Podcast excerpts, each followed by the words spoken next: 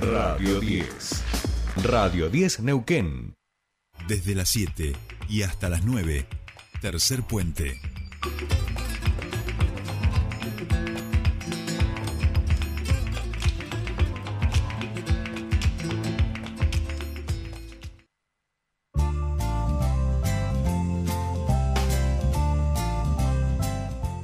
Bien, seguimos 8 y 10 minutos de la mañana en toda la República Argentina y vamos a seguir hablando, analizando nuestra realidad con alguien que cada tanto solemos invitarlo a hacer estos análisis, estas reflexiones, es el politólogo de Par Consultores Rodo Paniceres, que el fin de semana escribió una nota de opinión con un título cuando menos un poquito provocador y nosotros, por supuesto, todo aquello que tiene que ver con provocar con tratar de interpelarnos un poquito la reflexión, el pensamiento en estos tiempos, tratamos de recoger el guante y generar un campo de debate, de charla sobre este caso. Eh, Rodo Paniceres, ¿cómo le va? Muy buenos días, bienvenido a Tercer Puente.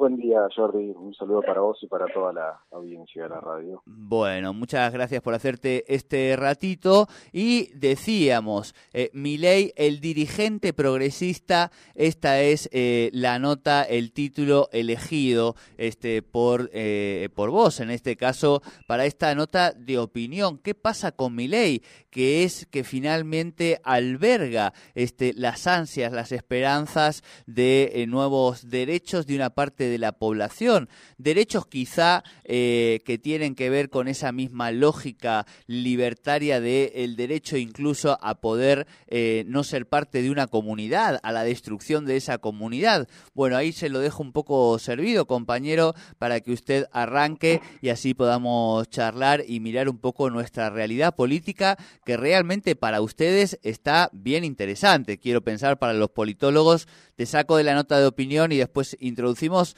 Digo, cuando uno cree que pierden los oficialismos, ganan los oficialismos, así se va moviendo el escenario prácticamente semana a semana. Lo que principalmente planteamos en la nota, porque los, análisis de mi ley abundan en su figura, en sus controversias, en sus dichos, pero no hay, este, no, no se está deteniendo en analizar eh, a sus votantes y hay una simplificación de, del espectro de votantes haciendo una traslación, es decir, si eh, eh, es de derecha, tiene ideas este, alocadas, este, ideas transgresoras, el votante también. Y para nosotros no, no es así, es decir, el votante de mi ley es en gran parte no, no, no son marcianos, es gente que en otras elecciones votaba eh, alguna de las dos coaliciones. Y principalmente no eh, los votantes más militantes libertarios, sino el votante que lo elige a él, es un votante que principalmente eh, lo que está buscando son salidas simples, básicas, casi de subsistencia a, a la debacle del sistema económico político, es decir, eh, alguien que estabilice la moneda, alguien que te dé un poco de esperanza, alguien que te dé un poco de certidumbre, y ven hoy en día en la figura de Milei esa opción. A ver, em, si eh, en, las provincias tenés un anclaje de Milei, eh, de los candidatos de Milei en torno al entre el 3 y el 7%, podríamos decir que entre el 3 y el 7% está ese militante que vos planteás ese tipo que, que quiere no vivir en el Estado, quiere vivir en una anarquía, que quiere vivir en un, en un sistema totalmente individualista, independiente de, las estructuras del Estado. Pero un 13, un 16, 17% que más o menos completa la base electoral que actualmente tiene Javier Milei, son personas que más o menos piensan como vos, como yo, pero no ven en, en Rodríguez Larreta, en Alberto Fernández, en Axel Kicillof, en Cristina Kirchner, en Mauricio Macri, una opción viable, porque ya probaron con esa opción y claramente el resultado actual no es bueno. Este, eso es por ahí la, la, tesitura del artículo. Claro, no, no, pero me encanta, digo, un poco que, que la tomemos como como punto de partida en relación a, a, esto que vos planteás que me parece muy interesante. Che, eh, dejen de matar al mensajero, ¿no? Eh, mi ley un poco como vehículo de, de, determinados malestares, incumplimientos sociales, que muchas veces es más fácil quedarse en la crítica al personaje, digo, por el pelo, por, digo, la venta libre de órganos de niños en un futuro, digo, ¿no? En relación a eso y no tratar de pensar el fenómeno en términos de demandas sociales insatisfechas, que en, en, un sentido es más constructivo también para la clase política, digamos. Si no sabemos dónde está, dónde está el problema, difícilmente se encuentren buenas soluciones, ¿no?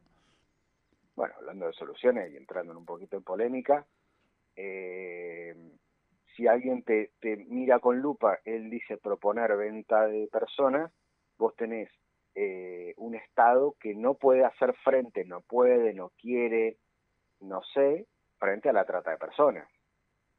Entonces, este, las respuestas de mi ley también es una contracara de la no respuesta del Estado.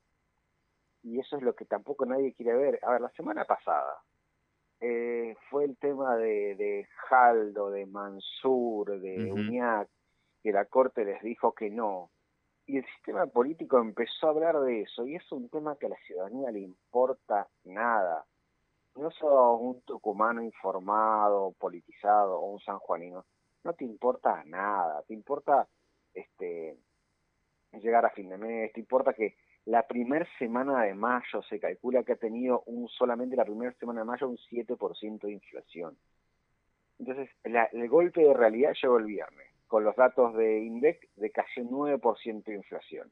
Y el sistema político, en vez de resolver el problema central, se puso a resolver problemas propios, de vendetas propias, de asegurar eh, pequeñas, eh, pequeños centros de poder propios que están ajenos a nuestro control. Esa es la preocupación del sistema político. Entonces, la locura de mi parece tan loca cuando el sistema político, en vez de se intenta resolver los Ahí estamos perdiendo un poco la comunicación, Rodo, no sé si vos nos escuchás bien ahí. Ahí lo estamos, estamos hablando con el politólogo de Par Consultores, Rodo Paniceres. Este, ahí vamos a tratar de recuperar el llamado. Este, muy interesante la charla para pensar este, la figura de Milei, para deconstruirla en términos de demandas de la ciudadanía y eh, entender un poco más eh, la, la, respuesta a Milei eh, frente a un conjunto de problemas este, y de demandas insatisfechas. Pensarlo desde esos términos es lo que ha planteado y lo que plantea Rodo Paniceres, el politólogo de Par Consultores, con quien estamos hablando y con quien el fin de semana escribió una nota provocadora, como decíamos, en su título que se llama Milei el dirigente eh, peronista y justamente habla de qué le pasa ¿no? a la ciudadanía y sobre todo a una ciudadanía joven que va a votar por primera vez a presidente o gobernador y que nunca vieron, por ejemplo, a una Argentina en crecimiento, ¿no? Hablamos desde 2011, ahora son 12 años eh, que han pasado, la gente que tenía 12 años en 2011, 10 años que todavía era niño, que soñaba eh, diariamente y exclusivamente este, con el patio de la escuela, con enamorarse, con ser alguno de los superhéroes, bueno, hoy tiene 24 años y efectivamente hay un conjunto de situaciones socioeconómicas este, y sociales que no ha vivido en el país o que lamentablemente este, ha sido parte de una dinámica de estancamiento en los primeros años y después de un fuerte deterioro social de todas las cuentas. Así que eh, vamos a tratar ahí de recuperar el, el llamado. Este, parece que lo estamos recuperando ahora sí. Este, eh, ahora sí, a ver si mi compañero me da lo que hay. Parece que sí, que ya estamos. Ahí nos escuchás, Rodo, querido, buen día. Buen día. Sí, Ahí está. Ah, nosotros no te escuchábamos lo que nos decías. Este, se había generado ahí un, pequeño silencio. Nos estabas diciendo que eh, Macri y Cristina de vuelta candidatos. No, no, no, no. Estábamos hablando este, de justamente las implicancias que eh, podía tener esta desconexión a veces entre la agenda cotidiana de la gente, ¿no? Eh, y eh, la agenda de la política, del poder judicial, que, que muestra permanentemente, digo, dos, dos conversaciones distintas, una falta de diálogo de dirigencias y problemas de la ciudadanía reales y cotidianas. ¿Estamos bien ahí, Rodo? Sí, sí. Bien. Inclusive, a ver, eh, sí. No, no, que iba a decir, eh, que compartiendo, digamos, ese punto de partida, con una inflación del, del ciento y pico por ciento, uno piensa que que eso siempre es más urgente que todo, o sea que anula cualquier tipo de posibilidad de debate en tanto y en cuanto vos no resuelvas un poco esa situación, porque eso es todo más urgente que, no sé, la causa de megaespionaje que hablábamos de los 84 jueces investigados por el gobierno de la ciudad de Buenos Aires, no sé, ¿se entiende también por dónde voy? Sí, sí, hay una entrevista que le hacen a, Facundo Cabral y le preguntan por el dinero, si es importante el dinero y Facundo Cabral eh, responde que para poder este, hablar de, metafísica, de filosofía, es necesario comer. Y una vez que uno come, eh, puede hablar de esas cosas y para eso se necesita dinero. Creo que todas estas cuestiones de, de, de a ver, yo no digo que no sea importante, me parece re preocupante lo del espionaje en, en lado escondido, lo de la corte, pero no pueden ser temas que el sistema político les dedique tanto tiempo y a la inflación y a la discusión sobre un plan inflacionario, sobre un acuerdo eh, intercúpulas como para definir 10 puntos de la economía que no se van a tocar, le dedican tan poco tiempo. A eso voy. Eh, en ese sentido, ¿no te parece, digo, yo comparto, ¿no? Este punto de partida de decir, bueno, hay, hay una falta de diálogo eh, o, diálogos distintos, charlas distintas entre la ciudadanía y sus problemas cotidianos y las cuestiones eh, diarias y las dirigencias.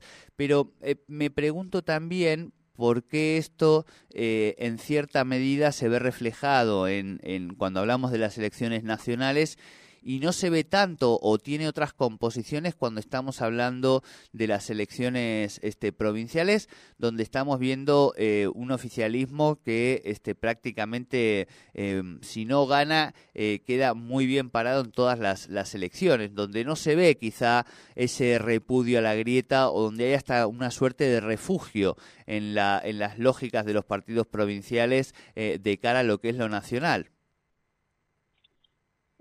Primero que nada, en todas las elecciones este, provinciales lo que estamos teniendo es una baja en la participación electoral, en algunos casos unos puntitos menos y en otros casos este, varios puntos, lo cual hace genera algunas luces amarillas en el tablero, eh, un, un importante crecimiento del voto en blanco, que son otras luces amarillas, pero claramente esto es más un síntoma de lo nacional que de lo provincial, como vos bien planteás. Y claramente lo que está votando la ciudadanía cuando vota intendente, cuando vota gobernador, es exactamente eh, votar por personas que le pueden resolver esos ámbitos de control. Es decir, cuando votas a un intendente, el ABL, eh, y cuando votas a un, a un gobernador, otro tipo de condiciones. Pero no hay una una asociación directa con el voto a presidente, con las personas que tienen la botonera para resolver el principal problema. Por eso, este, también los eh, gobernadores que eligieron cambiar la fecha de elecciones lo hicieron sabiendo eso, que mientras más lejos estén del, escenario nacional, más se va a votar pensando en la provincia o, votan, o pensando en la localidad. Claro, clarísimo, Lace. Eh, bien, eh, por favor te pedimos no dejes de escribir notas con eh, títulos provocadores porque eso por lo menos nos pone a pensar y a debatir este, coordenadas y cuestiones que, que son interesantes. Te agradecemos mucho, como siempre, este contacto con Tercer Puente. Un saludo para ustedes, que tengan buen día.